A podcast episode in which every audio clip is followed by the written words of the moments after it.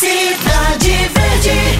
Boa noite, amigos ligados na 105,3. Uma ótima notícia pra gente fechar a semana. Saiu a convocação dos atletas que vão disputar a Copa Pacífico de Natação 2019. Vai acontecer dos dias 10 a 16 de junho em Lima, no Peru, que é palco, inclusive, dos Jogos Pan-Americanos deste ano.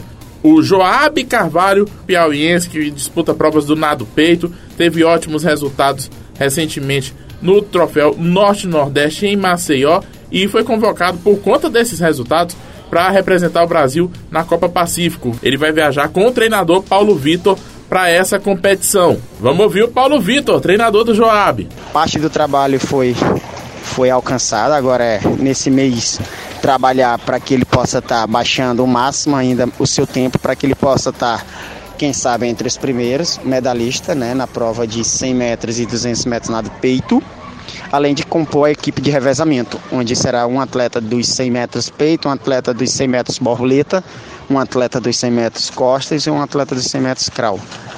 Então, o revezamento 4 por 6 a gente vai tentar colocar ele para compor a equipe do Brasil. Você ouve agora o Joab Carvalho, nosso piauiense que vai representar o Brasil na Copa Pacífico de natação. Me sinto feliz por estar representando a seleção brasileira de natação em um campeonato sul-americano como a Copa Pacífico.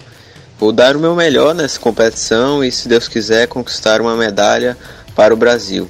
Os adversários vão ser uma surpresa para mim, pois é a primeira, minha primeira competição em um nível internacional, mas vou procurar surpreendê-los, dando o meu melhor. Além do Joab, o Piauí teve outro convocado, ou melhor, uma convocada, Maria Eduarda Viana da ABB. O problema é que ela não tem dinheiro para bancar as despesas da competição e teve que abrir mão dessa convocação para uma outra atleta da região Nordeste.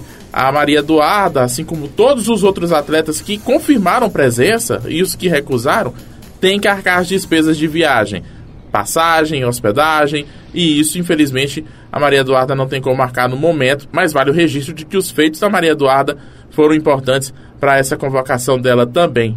Ótima notícia, hein? Pra gente fechar o fim de semana. Um ótimo fim de semana para todo mundo. Rádio Cidade Verde. 105,3.